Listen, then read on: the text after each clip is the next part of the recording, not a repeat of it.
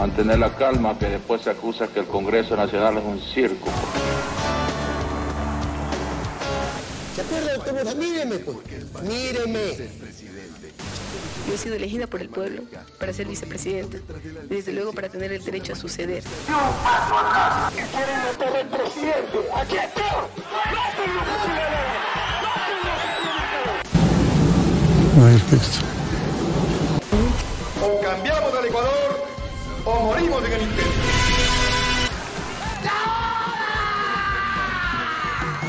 Bien sacó el rumor de que se producía un feriado bancario, la gente se asustó y retiró depósitos. No hay ninguna posibilidad, ninguna idea de que ese feriado pueda producirse. ¡Viva la patria! Yo soy el hijo de puta que maneja esta ciudad. Está claro, chucha. Buenas noches, esta es la segunda emisión de El Lector. Estamos aquí para revisar cómo se ha movido electoralmente el Ecuador en la semana del 10 al 17 de julio. Yo soy Fabián Aus, bienvenida Pame, bienvenido Alfredo. Unas palabritas de presentación, por favor. Está sin, está sin micrófono, Pame, prende el micrófono. Qué bestia, ya, ya, ya parezco inexperta. Hola Fabi, hola Alfredo, a todas las personas que nos están viendo también un gran abrazo. Efectivamente, esto es Elector Ecuador, un programa que intentará analizar semana por semana las tendencias en Twitter, sobre todo que tienen que ver con el ámbito electoral, ya que estamos justamente ya en los, en los ambientes preelectorales y cada vez el Twitter se pone mucho más político. Así que vamos a analizar eso y contenta de poder compartir espacio con ustedes, Alfredo. Muy buenas noches, por acá les saludo desde Guayaquil y con la sorpresa de, yo creo que es histórico esto de aquí de tener un cuarto vicepresidente o vicepresidenta en el país. Creo que al menos en mis más de 40 años de vida nunca había presenciado algo así, pero habemos nueva vicepresidenta y, también entra, también diríamos, en una como que carrera electoral eh, para captar votos de la Asamblea de manera paralela y eso también lo vamos a ver ahora. Sí, justamente estamos eh, transmitiendo y grabando el programa eh, hoy viernes 17 de julio, cuando hace pocos minutos terminó la elección de la nueva vicepresidenta del Ecuador y como dijo Alfredo, pues eh, una sorpresa para la mayoría, gana la tercera de la terna y terminando un día movido en la política ecuatoriana, estamos empezando el segundo programa de Elector. ¿Y con qué vamos a empezar, Pame? Bueno, vamos a empezar con la primera tendencia a analizar, que es Gutiérrez, que justamente se da esta tendencia por el expresidente y actual precandidato a la presidencia, pues lanza un tuit donde amenaza con una bazuca a los políticos corruptos para que, se, bajen de la avioneta, digo yo, ¿no? Porque hay que recordar que también él fue parte de una vergonzosa cuestión histórica, ¿no? Así que... Eh, Entiendo que el tweet fue eliminado también por Twitter por violar sus políticas de uso, pero justamente todo este escenario violento donde podemos apreciar al señor ahí con mega bazooka y amenazando con aniquilar a los corruptos, pues provocó evidentemente que su apellido sea tendencia. ¿Vemos el video o no? ¿O lo pasamos nomás? Ah, no, no, hagámosle, hagámosle, porque está divertidísimo. Ya, vamos a ver qué nos dijo Lucio. Y ahora resulta que algunos políticos corruptos no han cogobernado con Lenin e inclusive dicen que no le conocen. A los políticos corruptos, cadena perpetua. Y al que se baja de la avioneta, ¡fuego contigo! Aquí está. Queriendo hacer, no sé, quiso hacer un TikTok, no, no, no sé, no sé la verdad, del nuevo challenge del coronel, no sé qué pretendió hacer con la bazuca, pero así quiere empezar eh, su campaña nuestro querido Lucio Gutiérrez. ¿Tu opinión, Alfredo? Bueno, sobre este tweet generó solamente una tendencia que fue precisamente Lucio, ocupó dentro de las, de las 329 tendencias que se generaron durante la semana, como bien este, recalcas del 10 al 17, eh, perdón, 329 tendencias del 10 al 17 de julio, y este, ocupó la posición número 11 dentro de, de, de un ranking UD, un ranking propio, es, insisto, solamente una tendencia que en este caso fue Lucio. Así es, aquí vemos el gráfico de la tendencia, interesante movimiento, duró por varias horas en, en ese día, pero no fue por una propuesta para su gobierno. Bueno, sí, no, fue una propuesta. La propuesta de él es darle un bazucazo a, a los corruptos. No sé qué tan práctica, factible, civilizada sea la propuesta, pero bueno, fue tendencia Lucio Gutiérrez por esta propuesta bastante extraña para empezar su campaña. Avanzamos, Pame. Bueno, vamos a analizar con la segunda tendencia, la cual es Granja, que tiene que ver justamente con Pedro Granja. Y bueno, eh, se supone que esta tendencia se da porque en teoría él es una opción diferente para una posible candidatura, ¿no? Pero hay que tomar en cuenta también los escenarios. Él habla de luchar contra la corrupción también, pero si mal no recuerdo, y ustedes me corregirán, él fue también el abogado de los Bucaram. Entonces, habría que, bueno, analizar ese escenario y con eso sale la tendencia, pues, de Granja. ¿Qué podemos decir más al respecto, Fabi? Bueno, a ver, Alfredo, no sé, ¿qué tendencias nos, nos generó Granja?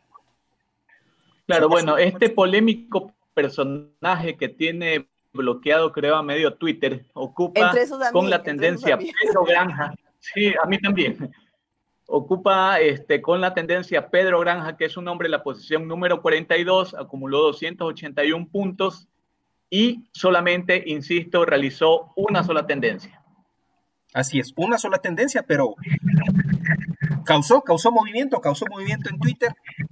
Balda, eh, vemos, llegó a, segunda posición, esto mantuvo un, par de, casi una hora, posiblemente un par de horas, bajó, pero generó movimiento nuevamente por los rumores de que él podría eh, ser candidato, pero también por, eh, por su personalidad, por la, toda esta carga que tiene de ser un tuitero medio conocido, un poco agresivo, bastante de hígado, según mi percepción. Eh, a mí no me tiene bloqueado, pero creo que a medio Twitter y en Ecuador sí lo tiene bloqueado este eh, político. A vos no te bloquea porque te ignora, ni siquiera sabe quién eres. Sí, No, pero igual, él va, o sea, alguien le dice algo y Pablo bloquea, ni siquiera tiene que conocerlo.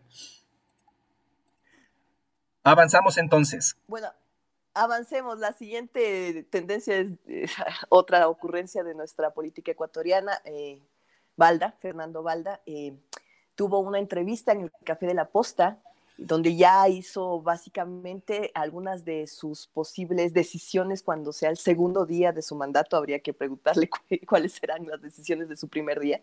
Y en su segundo día ya ofreció poner una bandera de China a media asta con un murciélago. Y también poner una base militar ecuatoriana en Taiwán, simbólica, ¿no? Obviamente simbólica. Entonces habrá que ver qué otras eh, decisiones y acciones toma como eh, futuro presidente de la República del Ecuador y en ese sentido, pues analicemos, Alfredo, las tendencias. Logra una sola tendencia que fue Valda, su apellido, eh, ocupó la posición número 3 dentro de lo que son las campañas políticas o los presidenciables, fue la mejor posición, la número 3, alcanzó 100, este, 790 puntos, eh, esta única tendencia que fue Valda. A ver, imagínate, ¿cómo, cómo serán esas, esas ¿Cómo, cómo se llama la, la, mesa pequeña en la que saben hacer sus, grandes decisiones? La mesa eh, chica. La mesa, chica, la mesa chica, ¿no? Estaban con la tendencia de Lucio, que salió con su gran propuesta y grabarse eh, con la bazuca. Entonces la gente de Valda, ¿y ahora qué hacemos para ganarle a mi coronel? Pues. Murciélago a la bandera. ¿a qué, a, qué, a, qué, nivel de, no sé, de esto ni siquiera, ni siquiera cae en demagogia, esto no sé, o sea, ¿a qué nivel de ridiculez nos vamos para ganarle a Lucio? Y lo lograron. O sea, si medimos la tendencia, estuvo más tiempo en mejores posiciones. Eh, Balda le ganó a Lucio con su gran propuesta de tener un, ponerle un murciélago a la bandera china y colocar una, una, base simbólica ecuatoriana en Taiwán. No sé cómo colocas tú una base militar simbólica, Pame. No, no se me ocurre cómo puedes. o sea, dices simbólicamente coloco esa base militar. Y, le, y, dispara así con las manos, piu, piu, piu, no sé. Simbólicamente usas también la bazooka, supongo. Le haces barquitos de papel, 200 barquitos de papel. claro, exactamente. Pesqueros así. avancemos, avancemos con las tendencias. Las siguientes UNES, eh, eh, entendemos que ¿Me recuerdan qué es UNES, Unión Nacional de la Esperanza? ¿Cómo es la cosa esta del correísmo? Unidos por la Esperanza, Unión por la Esperanza, no me acuerdo exactamente. Algo así. Bueno, la cuestión es que como ya se robaron todo, incluyendo también la esperanza. Entonces, en eso, esta tendencia se da, bueno, estamos en esta cuestión de la eliminación del movimiento político compromiso social. y entonces el correísmo pretende ser parte de las elecciones del 2021 justamente con esta coalición que se anunció la semana pasada, que también analizamos que fue un total éxito, ¿no? Entre comillas, toda su, su toda esta unión y el lanzamiento de UNES, ¿no? Y esto también se dio en tendencias de apoyo a Diana Tamarín del CNE y en contra CELI de la Contraloría, porque justamente eh, este informe de la Contraloría es el que daría, en tal caso, como resultado el que se elimine el partido del el movimiento de compromiso social entre otros movimientos. Alfredo, ¿cómo están las, las tendencias sobre esto? Bueno, en este caso no fue un, candidato o un personaje, sino más bien fue el movimiento político. Logra dos tendencias. La primera, la democracia se respeta, ocupó la posición número 12. Y la segunda fue destitución para Celi, precisamente criticando el Contralor, ocupó el puesto 288, realmente bastante a la cola insisto, dos tendencias de esta activación. Así es, en la gráfica podemos ver de azul es eh, la democracia se respeta y en rojo decisión para Celi. Eh, la tendencia en contra de Celi fue, eh, no tuvo mucho impacto, apareció, pero por las mismas volvió a irse. Y la tendencia, la democracia se respeta, tuvo una, una participación interesante. Eh, me parece que llegó a la posición número 12 de la semana en el ranking, que, es, un buen, es un buen número, es un buen puesto, pero nada comparado con las grandes propuestas de Valda y Lucio que los llevaron a los primeros lugares del top en esta semana. Históricas propuestas. Continuamos, eh, enseguida también podemos ver Cucalón. Eh, Henry Cucalón es uno de los precandidatos por el Partido Social Cristiano con la Alianza Madera de Guerrero en la posibilidad de llegar a la presidencia y eh, hubo un movimiento, digamos, a, través de la posibilidad de que él llegue finalmente a ser electo eh, como candidato desde esos movimientos políticos. Alfredo, cuéntanos cuáles fueron las tendencias de Cucalón. Bueno, Henry Cucalón realmente logra dos tendencias, eh, las peores posicionadas dentro de la semana, dentro de las activaciones eh, políticas ah, eh, en miras de las elecciones del 2021. Tiene la tendencia Cucalón presidente S con una posición del 98 y la otra Cucalón 2021 con una posición de 300 dentro de las 329 tendencias analizadas o creadas durante esta semana. Fabián. Así es, eh, lamentablemente no tengo a mano los gráficos, algo me pasó, pero sí, eh, fueron tendencias eh, organizadas, concertadas, no fue orgánico. la tendencia Cucalón 2021, como dijo Alfredo, no, no alcanzó una, mayor posición. Cucalón presidente C como hashtag sí llegó eh, hasta la posición, me parece, número 3 en algún momento. Y al final vamos a revisar todas las tendencias. Y ahí sí va a aparecer Cucalón en, tendencias. Pero al momento no tengo a mano el gráfico. Mil disculpas por eso. Vamos, para La falla técnica, dice el Fabi. bueno, eh, con respecto al tema de la vicepresidencia, que un poquito se habló al principio del programa, sabemos eh, Hoy 17 de julio ya tenemos nueva vicepresidenta, pero en torno justamente a la terna que presentó el presidente Lenín Moreno, se generaron eh, algunas tendencias. Eh, en primer lugar, vamos a analizar todas las tendencias alrededor de María Paula Romo. Ella era quien lideraba la terna presentada por el presidente de la República.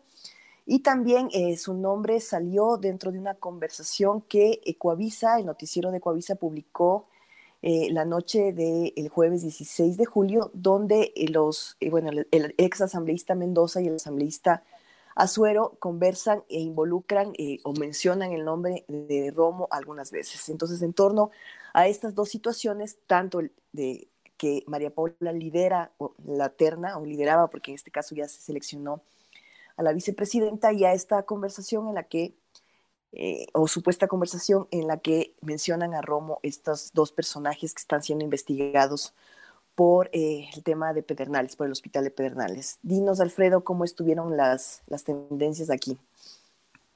Ah, y una cosa más, una cuestión adicional que me estaba olvidando, también el tema de María Paula Romo salió por una, un desacierto que tuvo eh, Anderson Boscan como periodista de La Posta, donde queriendo hacer una crítica y observación sobre las supuestas acciones de corrupción de María Paula Romo, eh, metió eh, unas, unos comentarios desatinados eh, sobre que no, se, se, está eligiendo vicepresidenta y no esposa, moza o novia, y en ese sentido también generó tendencia alrededor del tema porque muchas feministas, entre esas me incluyo yo, hicimos esta observación sobre la forma machista y misógina con la que se trató el tema, eh, que, que Boscan trató el tema.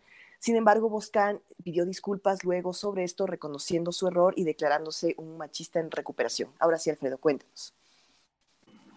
Bueno, en este caso, eh, dentro de las, de las 329 tendencias que se analizaron durante esta, o que, o que se crearon durante esta semana, eh, María Paula Romo, de manera directa o indirecta, logró 11 tendencias, que son las que nosotros estamos viendo aquí en la pantalla y que van desde su nombre, su apellido, hasta nombrar personas relacionadas como, eh, bien señalabas Pamela, Boscán, el desacierto de Boscán, eh, el involucramiento a través de esta conversación entre Mendoza y Azuero y obviamente también señalándola como eh, candidata a vicepresidenta, eh, relacionándola también con su partido político que es Ruptura.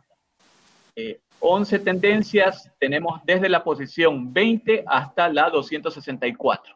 Fabián. Exacto, aquí en el gráfico podemos ver las que alcanzaron las 10 primeras posiciones en tendencias, vemos que los días eh, entre semana hubo una, un bajo movimiento, pero el fin de semana pasado y estos últimos días de esta semana fue cuando se más, se movieron estas 11 tendencias alrededor del nombre de María Paula Romo. En este caso estamos viendo las 5 eh, que, que, tuvieron más ranking como ranking UD y fueron María Paula, eh, fue Romo, fue María Paula Romo, Boscán, por el caso que mencionó la PAME, y Mendoza, por eh, también las grabaciones que salieron, me parece, el día de ayer recién, o no sé si fue hoy en la mañana. en Ecuavisa, sí, en Ecuavisa, el noticiero de anoche. Entonces, eh, tendencias completamente orgánicas, obviamente estamos hablando de, una ministra con posibilidades en ese entonces de, ser vicepresidenta, y claro, eh, María Paula Romo no, no entraría en el análisis electoral para las elecciones de 2021, pero yo creo que sí para un análisis electoral para lo que fue ya la elección de la vicepresidenta. O sea, teníamos unas elecciones pequeñitas dentro de esta gran campaña electoral y ya sabemos que ahora tenemos eh, una nueva vicepresidenta eh, porque la eh, asamblea tuvo elección y eligió a la tercera de la terna. no sé, ¿tenemos algo más, Pame? Sí, o sea, yo diría rápidamente para que Alfredo analice las tendencias, porque dentro de la misma lógica de la presentación de la terna, como segundo nombre estaba Roldán y tercer nombre Muñoz. Entonces, eh, Alfredo, coméntanos sobre estas tendencias para hacerlo rapidito y poder cerrar ya este bloque. Bueno, sobre Juan Sebastián Roldán, realmente de la, de la terna tuvo la peor eh, calificación dentro de lo que son las tendencias. Eh, tuvo dos tendencias, Roldán y Juan Sebastián. Y también en la votación de la Asamblea. Definitivamente. Roldán que ocupó la posición 205 eh, y este, Juan Sebastián Roldán la posición 275 de las 329 tendencias que se crearon durante la semana. Realmente parece que con Roldán eh, Lenin hubiera sido un bullying que te, durante la escuela te nominaban para presidente exactamente para hacerte pasar vergüenza y que nadie vote por ti. Pues no, eh, una, una votación desastrosa. Y en el caso de Muñoz, que entre la terna tuvo la segunda mejor posición con la tendencia María Alejandra Muñoz en la posición 84. Fabián. Me imagino que en este momento el nombre de la vicepresidenta es primera tendencia. No he revisado, pero me imagino que en este momento sí, claro debe ser una tendencia. Evidentemente ahorita, sobre todo los medios de comunicación y los líderes, lideresas de opinión están ahorita mencionando que habemos vicepresidenta y comentando justamente esta situación y el número de votación que obtuvo. Exactamente. Eh, estamos ya minutos de que entre nuestra invitada. Estoy cargando también el gráfico de comparación de las cinco mejores tendencias. Espero que no me falle la conexión para que se cargue el archivo y analizarlo rápidamente en unos breves segundos. Y también en dos minutos, un poquito más, estaremos con, con nuestra invitada. ¿Quién es nuestra invitada? Les damos un adelanto, eh, Alfredo. Bueno, nuestra invitada es María Sol Corral, ella es eh, quiteña, este, es especialista en imagen pública en Ecuador y México, licenciada en, en administración pública y conferencista de la imagen política. Tiene estudios de comunicación efectiva en Harvard University y en la Universidad Latinoamericana en México. Dentro de sus cargos y postulaciones, tenemos que eh, fue vicealcaldesa electa eh, durante el 2009-2014 del municipio de Quito, fue cónsul general del Ecuador en México desde el 2014 al 2018 y el año pasado fue candidata a la alcaldía de Quito. Ya, revisemos brevemente las tendencias. Lo que estamos viendo en este momento en azul es Balda. Vemos un pequeño punto al inicio del gráfico. Eso fue cuando anunció su candidatura, que prácticamente casi nadie le paró zona, cuando lo anunció de una manera seria. Luego vemos ya cuando ocupó la tendencia y esta semana es el ganador prácticamente en el campo político en Twitter por la ridícula propuesta de poner un murciélago en la bandera de China. Luego tenemos en color rojo en el gráfico está Lucio, que también vemos tuvo una presencia y un movimiento interesante en redes, también con su video de le dale bazucazos a los corruptos. Tenemos también en amarillo en el gráfico es el hashtag de eh, UNES, la democracia se respeta, obviamente un hashtag concertado, organizado y que tuvo un movimiento interesante esta semana. En verde podemos ver a Pedro Granja por los rumores de su posible candidatura.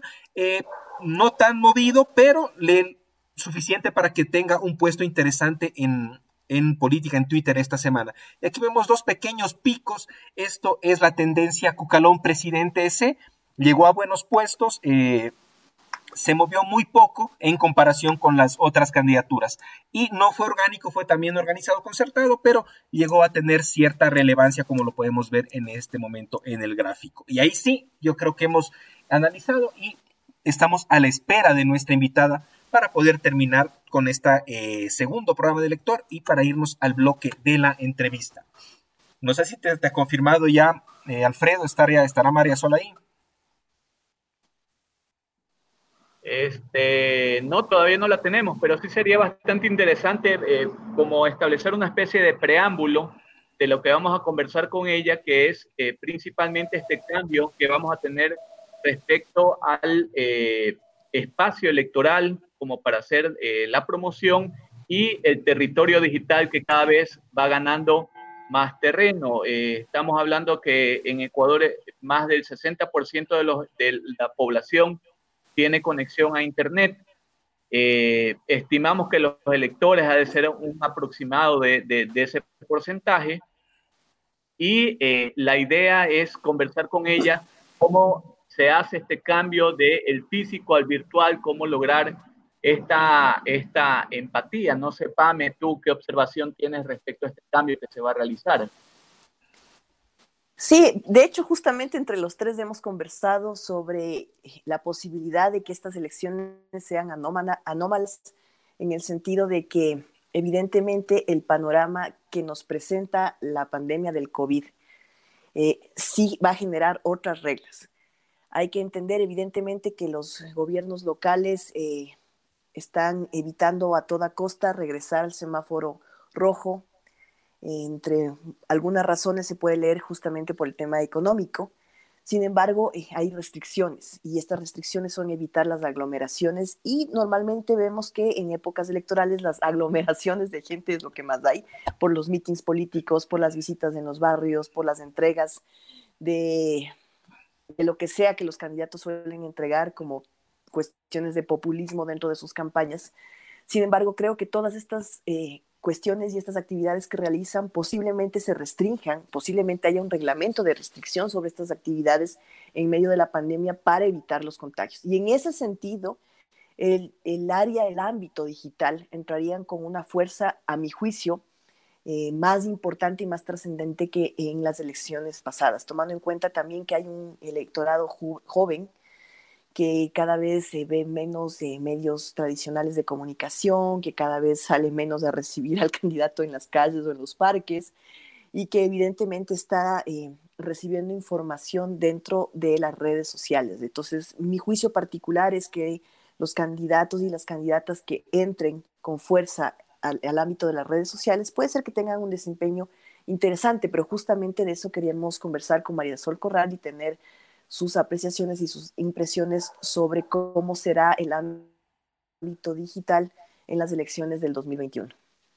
Yo creo que eh, va a haber un, hueco interesante por esta falta de, de, presencia física o de recorridos en territorio que probablemente se dé por las restricciones de la pandemia pero eh, también yo creo que parte de ese hueco mm, o sea, no, no vas a poder llenar todo ese hueco a través de digital, porque no toda la gente consume en digital.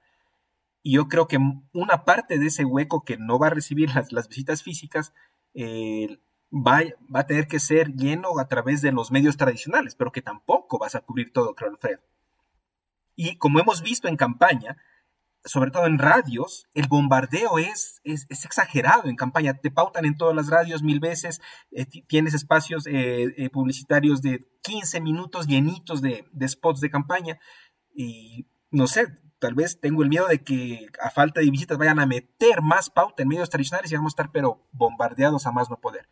Porque lo digital será importante, pero tampoco vas a poder llenar todo ese hueco solo con digital. Claro, ahí el tema también que tú tienes que ver es que el, presupuesto para promoción electoral que te brinda el CNE no contempla tema digital. Entonces, eh, ese ahí es otro problema porque cómo vamos a estar teniendo una paridad o una campaña justa de iguales haciendo promoción en este, un presupuesto igual para todos. Pues no, eso, eso va a estar súper complicado como el CNE de alguna manera va a querer controlar. Eh, tenemos por otro lado que finalmente los mítines no se van a, a, detener, se van a realizar. Eso estábamos eh, conversando la, la, otra vez que eh, las elecciones de hace aproximadamente semana y media, dos semanas de República Dominicana, se realizaron mítines, se realizaron elecciones y el candidato ganador terminó contagiado de COVID. Hubo un repunte de COVID en la población precisamente por toda esta, esta dinámica que es casi estar, va a ser un copy-paste en la realidad ecuatoriana. Precisamente ahorita que en teoría estaríamos pasando nosotros eh, una ola o una de las dos olas la estaríamos pasando en diciembre para eh, eh, subirnos a surfearla nuevamente en febrero a través de las elecciones. Exacto. Pame. Ojalá. ¿Aló? Sí, te escuchamos, Pame. Sí, te escuchamos.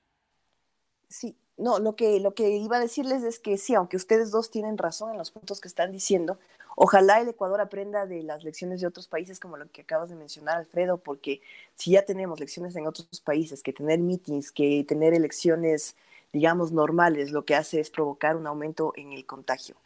Y el tema de que evidentemente dentro del proceso electoral la, la cuestión digital no entra en el presupuesto, sin embargo, ha sido parte importante también de las elecciones anteriores.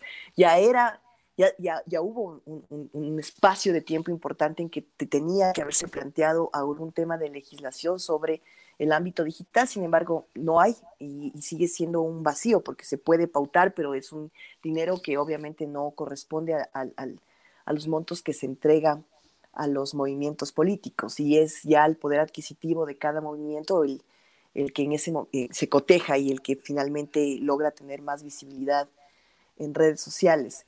Sí creo que el tema presencial es importante, pero creo que sobre todo la mayor cantidad de, de partidos posiblemente, y es mi lectura, quieran entrar al electorado joven. Y en ese sentido creo que el electorado joven realmente va a consumir lo que es redes sociales y el ámbito digital. Entonces habría que ver, sería chévere dentro del trayecto de las elecciones sopesar cuáles son los candidatos y candidatas que mejor usen o que mejor penetración tengan dentro de las redes sociales y cómo finalmente quedan esos personajes eh, dentro de la votación. Habría que analizar eso.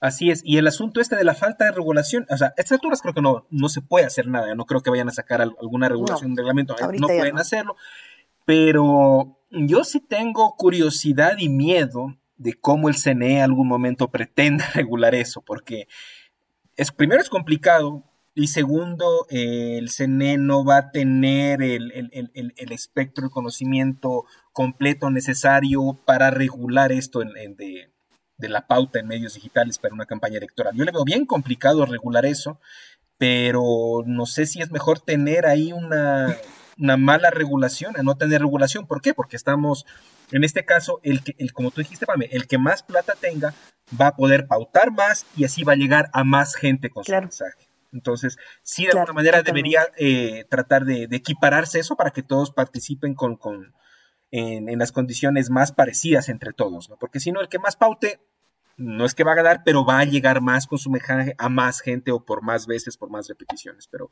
veamos, veamos cómo, cómo, cómo va esta campaña. Yo creo que va a ser, como tú dices, bastante fuerte en lo digital por la situación de la pandemia que estamos viviendo. Veamos, veamos que ojalá salga por ahí algo interesante, una propuesta eh, innovadora que, lleve el mensaje, que, y que sea buena, ¿no? Que, no, que no se pongan a, con el típico juego sucio de los políticos. Veamos qué nos trae, qué nos trae esta campaña. Bueno, María Sol no me responde, supongo que ya no se va a conectar. Y comentemos unos, unos Era de haber apostado. Era de haber apostado. a, mí, a, mí, me pareció interesante la presencia de María Sol. ¿Por qué? Porque tienes el, punto de vista como eh, estratega de campaña. Ella, ella, manejó la imagen de, Rafael Correa en la, primera campaña, según entiendo, pero también como candidata. Ella fue candidata a la, alcaldía de Quito y yo no me acordaba, y Alfredo me hizo acuerdo ayer. No sé si tú te acuerdas algún hecho interesante de la campaña de María Sol para la alcaldía, Pame. Dio, dio que hablar en ese momento. Yo no me había acordado y Alfredo me hizo acuerdo ayer.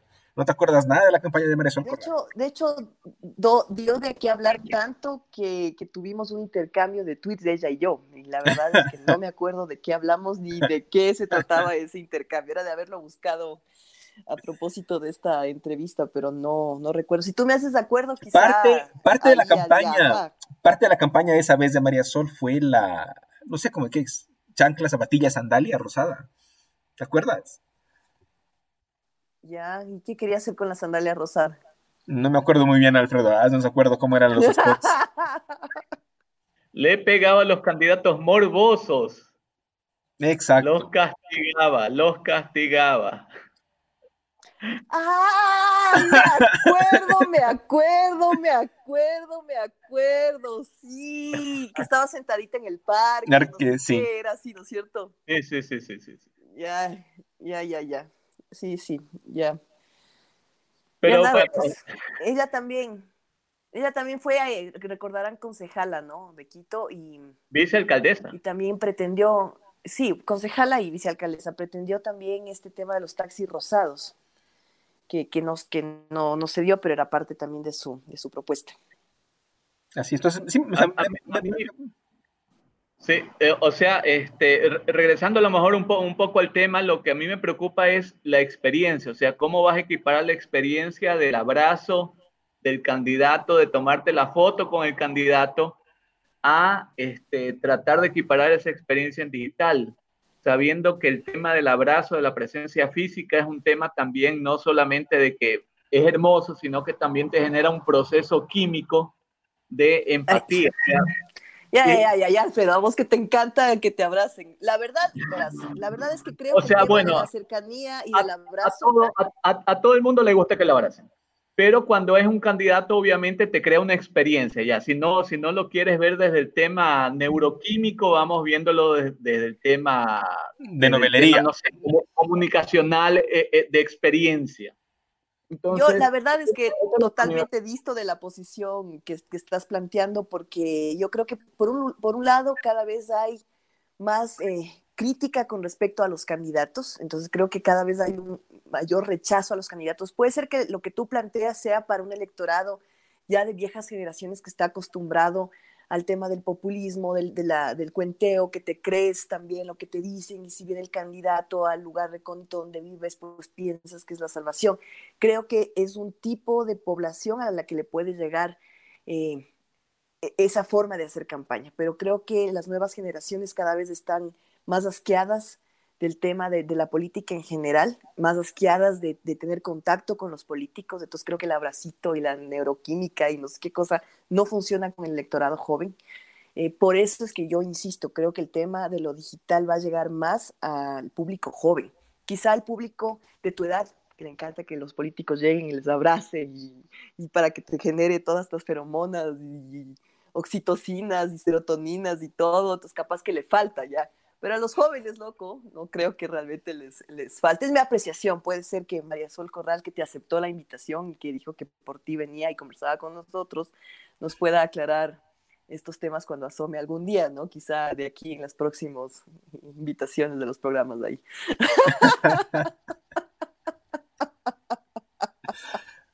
siguiente, te, siguiente tema para el próximo programa, estudios que comprueben que el abrazo de un político te genera una reacción química que hace que rayes por él en la, en la papeleta. Exacto, o sea, a mí me voy, voy a traer ya, listo, me comprometo el, el próximo capítulo traerles un estudio sobre el tema, de, por, por eso es el tema de los abrazos gratis y todo lo demás Insisto, o sea, te crea empatía, no, no, no es que te haga votar, o sea, no, no, no, no, es, no es una cuestión de elección, es una, una cuestión de empatía, o sea, de un proceso, insisto, neuroquímica.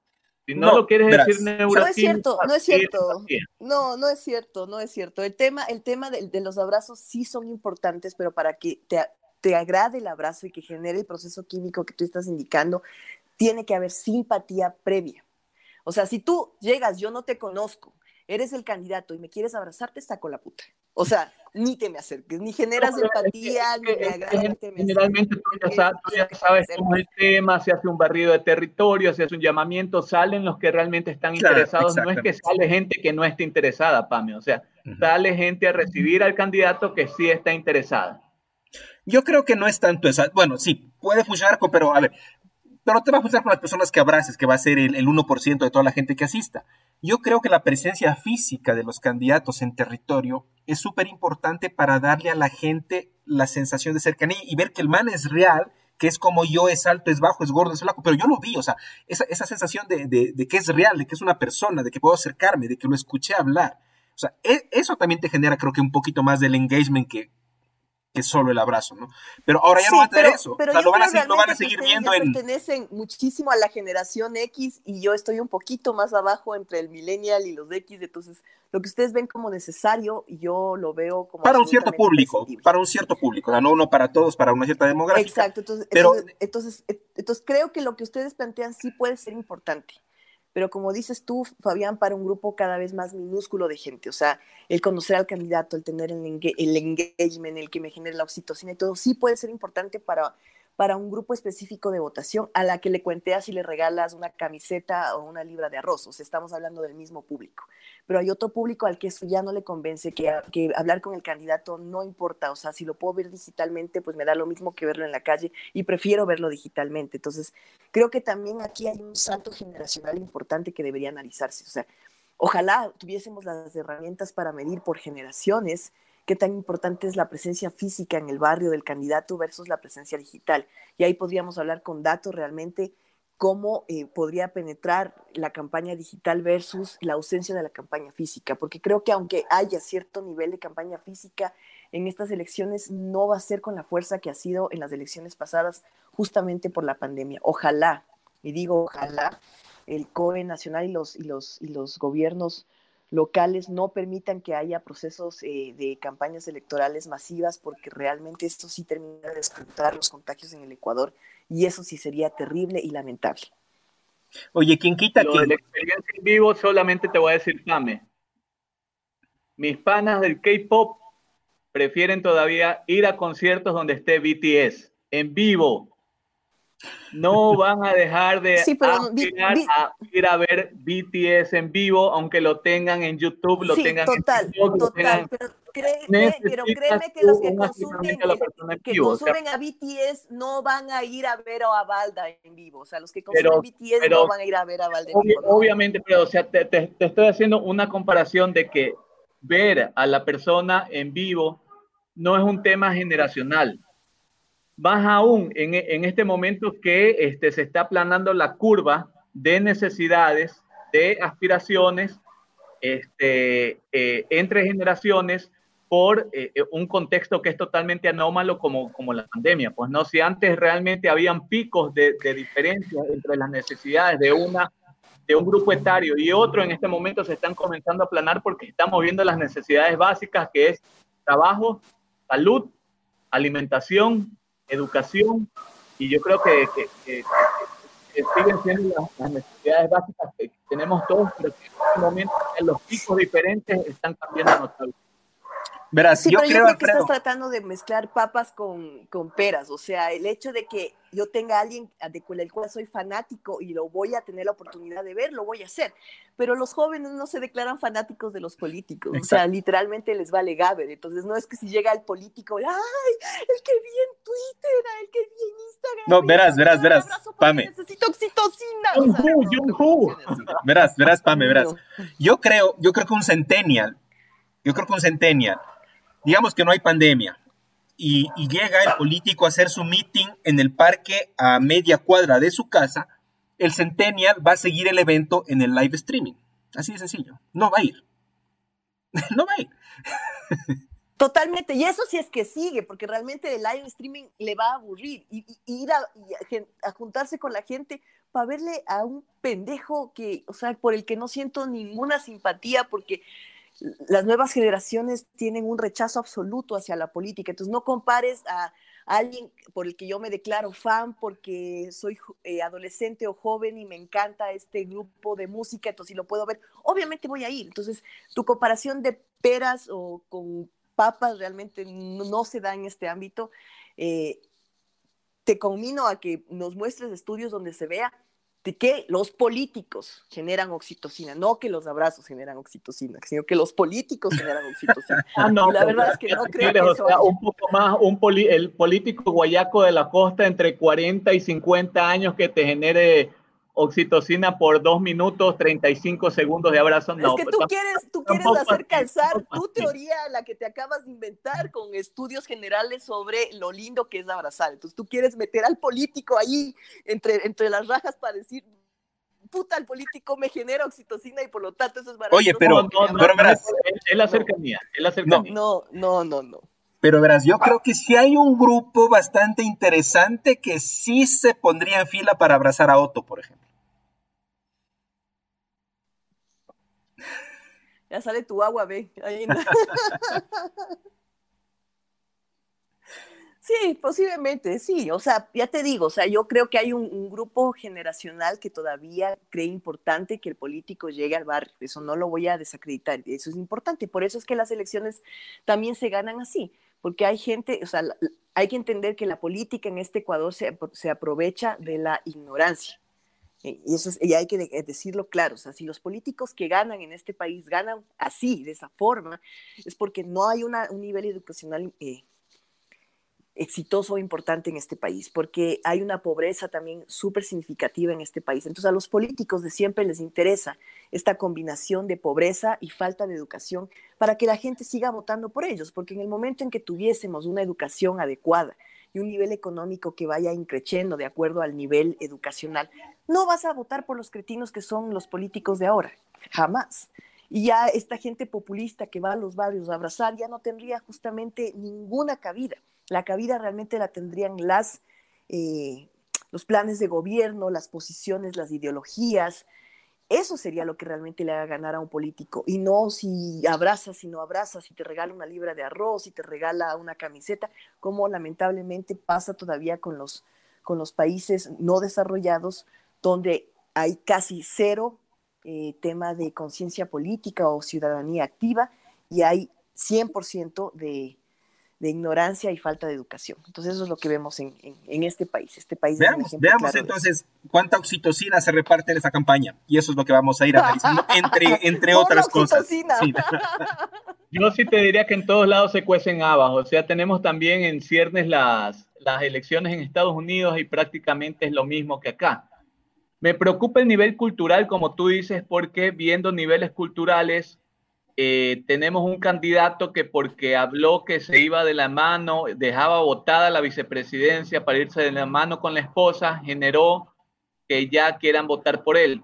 Sin una propuesta en firme, sin una candidatura en firme, y esa nota es terrible, o sea, es, es, estamos hablando de que tampoco no es que fue cualquier persona que hacía ese tipo de comentarios, sino son articulistas de medios nacionales e internacionales que por ese simple hecho de decir, porque una cosa es decir, otra cosa es hacer, de decir que dejaba votada la vicepresidencia para irse de mano con la esposa, ya generaba eh, eh, intención de voto. Eso me parece terrible, me parece eh, más o menos lo que estamos viviendo, no solamente aquí en Ecuador, en América Latina, en Estados Unidos y lo vemos en algunos otros países. Pues no, no, no, no, no estamos muy por debajo de la media tampoco nosotros. Así es. Y bueno, yo creo que... Eh, nos despedimos porque veamos si la, veamos... todos mis perros en el barrio están chillando y ya tus guaguas están ahí y yo creo que Gracias, Alfredo. Ha sido un éxito la entrevista que tuvimos con María Sol Corral. Creo que nos quedó clarísimo todas las posiciones que ella nos acaba de dar en esta maravillosa entrevista. Obviamente, esta parte no vamos a decir porque se va a editar. Pero me encantó, me encantó. Creo que es importante que entrevistemos a gente así que nos aporta ahí con sus cuestiones. Entonces, muchas gracias, María Sol Corral, por haber aceptado nuestra invitación y haber expuesto lo importante que va a ser ahora por un lado la oxitocina y por el otro lado la, los medios digitales, ¿no? Como, como parte de esta difusión de las propuestas de campaña. Bueno, muchísimas gracias. No se va a editar nada, Pame, esto va a subir tal cual. Y bueno, eh, nos vemos la siguiente semana, ya saben, los viernes en la noche. Otra vez nos falló el vivo, veamos si la próxima ya podemos salir en vivo para tener un poco de interacción con la gente. Los viernes a las 9 de la noche con el lector. De mi parte, nos vemos la próxima Listo. Chao chicos. Bueno, no se, no se, olviden, no se olviden también de escribirnos cualquier cosa en cualquiera de las redes sociales con el hashtag elector S para estarlos leyendo también y estar intercambiando cualquier crítica, opinión, observación. Bienvenida sea, María Sol, un gustazo. Y nos estamos viendo la próxima semana. Utilicemos el hashtag oxitocina para todos. Exacto, 2021 abrazo, te mando mi oxitocina. nos vemos, chicos.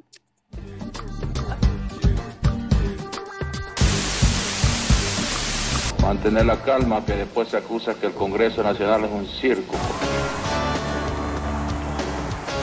¿Se acuerdan cómo? Míreme, pues. Míreme.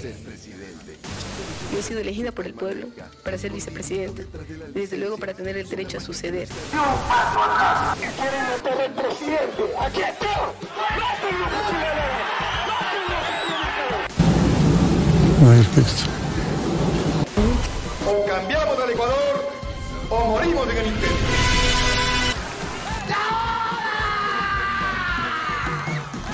Sacó el rumor de que se producía un feriado bancario, la gente se asustó y retiró depósitos. No hay ninguna posibilidad, ninguna idea de que ese feriado pueda producirse. ¡Viva la patria! Yo soy el hijo de puta que maneja esta ciudad. Está claro, chucha.